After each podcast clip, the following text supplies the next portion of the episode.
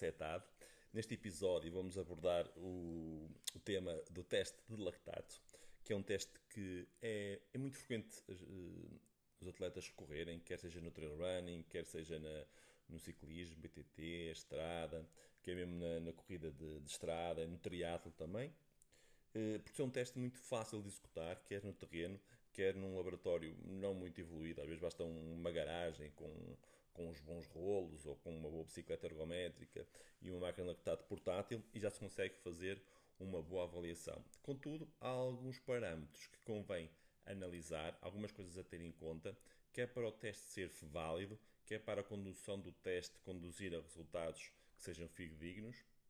e para que o teste nos dê exatamente uh, indicações acerca do que nós queremos saber em relação ao atleta. Uh, então, começando uh, pela preparação do teste, a preparação do teste deve, deve, deve primeiro ser planeado o teste para uma altura em que a gente consiga exatamente refletir na avaliação o que nós pretendemos do atleta. Se vamos começar a treinar um atleta, se a começar a treinar, estamos nisso da época, fazer o teste uma semana para a frente, uma semana para trás, não vai ser muito relevante. Logo que já tenha pedalado alguma coisa, já tenha treinado alguma coisa, já tem uns valores base e já, já podemos fazer uma avaliação para termos uma referência para começar a trabalhar. A partir do momento em que estamos com um plano de treinos instituído, ou que já há provas, etc., devemos enquadrar a avaliação eh, de acordo com esse plano e de acordo com as provas. Não convém, por exemplo, eh, projetar uma avaliação na semana a seguir a uma prova logo nos primeiros dias, quanto muito no final da semana. Isto para quê? Para que o desgaste da prova, que a prova possa ter induzido no atleta, quer em termos de intensidade, quer em termos de hidratação, quer em termos, pronto, etc., do, de tudo que uma prova possa correr, eh, possa influir diretamente nos resultados da avaliação, por o atleta não poder não estar totalmente recuperado. Outro parâmetro importante é eh, enquadrarmos a avaliação eh, de acordo com o,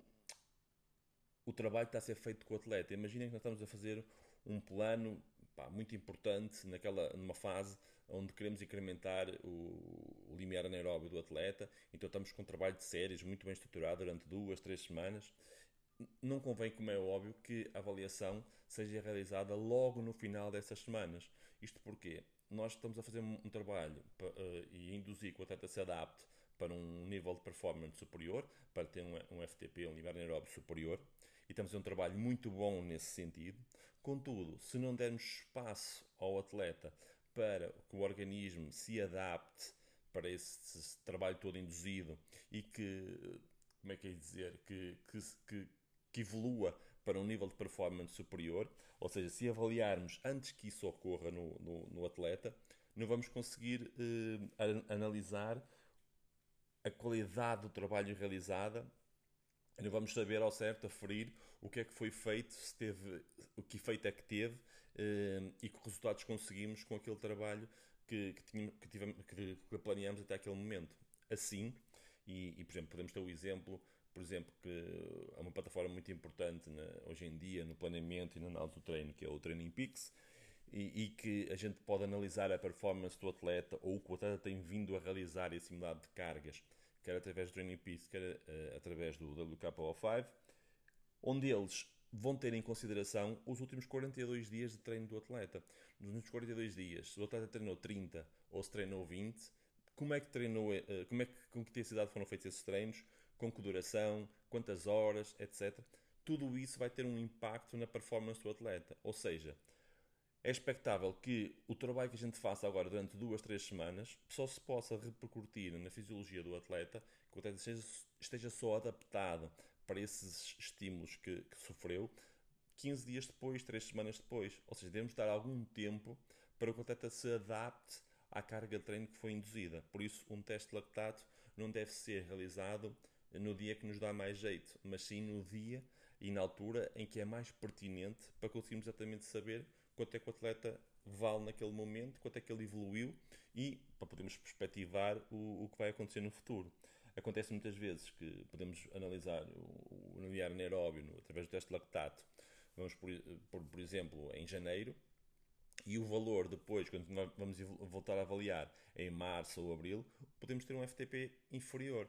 E, e ficamos, ou, ou, idêntico, e depois ficamos a pensar, fizemos 3 meses de treino, treino, treino bem feito, o deve ter evoluído bastante, está com um bom feedback, está a se sentir melhor, e depois o FTP dá inferior. Então, isto porquê? Porque, se calhar, aquela, aquele momento que escolhemos não foi o ideal para nos eh, para traduzir o trabalho que foi feito naquele momento. Porque a gente sabe que no planeamento de, do treino há ciclos de 3, 4 semanas de cargas crescentes e depois semana, uma semana ou duas de recuperação e podemos estar a meio desse, desse período, numa fase que até que nos deu jeito por, por outros motivos e não o motivo do treino, que é o motivo pelo qual estamos a avaliar, e depois os resultados que vamos tirar da, da avaliação não vão, ser, não vão dizer exatamente o, o nível de performance do atleta. Então, além da escolha do, do, do local, da, da, melhor altura para o teste, devemos depois também sempre assegurar, além disso, que aqueles dois, três dias antes da, da avaliação são dias de treino mais tranquilos, treinos mais aeróbios, de baixa intensidade, por forma a que então os, os tamanhos, o, a avaliação não seja uh, adulterada aos resultados por alguma fadiga periférica que possa uh, ainda estar ali de, dos treinos da véspera. Outra situação a ter muito, uh, que é muito importante ter em conta, além de como é óbvio, nem vale a pena falar disso, de, da escolha de um bom potenciómetro para aferir a potência ao, ao longo da avaliação ou então na corrida exatamente igual, mas em relação ao pace, verificarmos uh, se conseguimos durante o teste temos pelo menos 5 ou 6 patamares de recolha de lactato. E que o último patamar passe uh, significativamente o limiar anaeróbio, haja momentos de, de, recolha muito, muito com, com, recolhas de lactato baixinhos e mesmo que o atleta não seja muito, como é que é dizer, muito experiente, mas com valores ainda mais residuais e que depois se note exatamente a curva a evoluir e depois com um aumento exponencial. É importante não acabarmos o teste logo bruscamente em cima das 4 milimoles, mas deixamos uh, crescer um bocadinho mais para verificarmos mesmo a inflexão da curva e podemos verificar até com o próprio atleta se no caso dele um, primeiro temos uma curva lactato perfeita que é para, para o teste ser válido. E depois verificar se com o atleta em questão se devemos aplicar, por exemplo, uh, o, o limiar anaeróbio nas 4 milimoles, que é o valor standard para a população em geral, ou se por, porventura, e acontece muitas vezes em atletas de, de corrida ou pessoal do, do, do triatlo, de termos que uh, guiar o treino mais por limiar anaeróbio individual, porque a curva de inflexão do lactato, o aumento exponencial da sua uh, concentração, pode ocorrer antes das 4 milimoles. Também pode acontecer depois, mas normalmente pode acontecer antes nesse tipo de, de, de atletas mais de endurance, com, com mais horas de treino. Então é super importante que isso aconteça, que haja pelo menos 4 ou 5 patamares para que o teste seja uh, fidedigno. Então,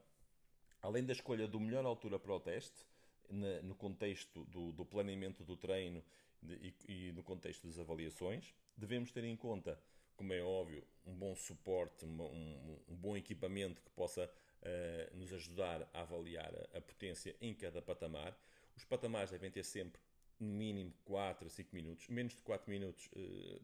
não, vai, não vai traduzir aquele patamar uh, a consideração de lactato para aquela intensidade. Ou seja,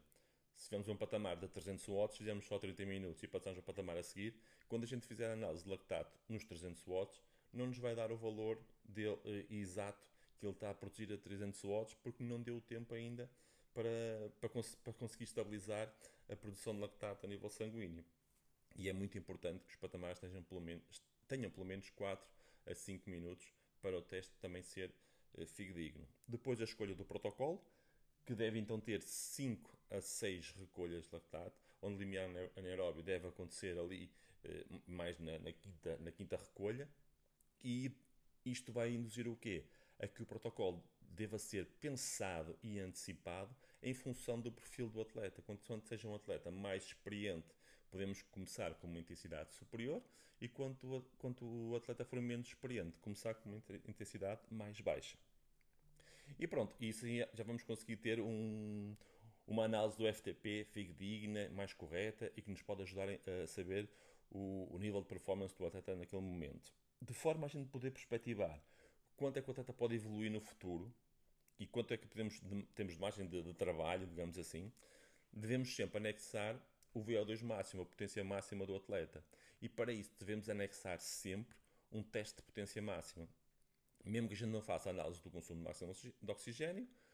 pedir ao atleta dar um espaço de recuperação e fazer um teste máximo a seguir para sabermos qual é o seu máximo, isso com patamares já mais curtinhos, um minuto, e sem recolhas de, de, de lactato, não é? De, de concentração de lactato,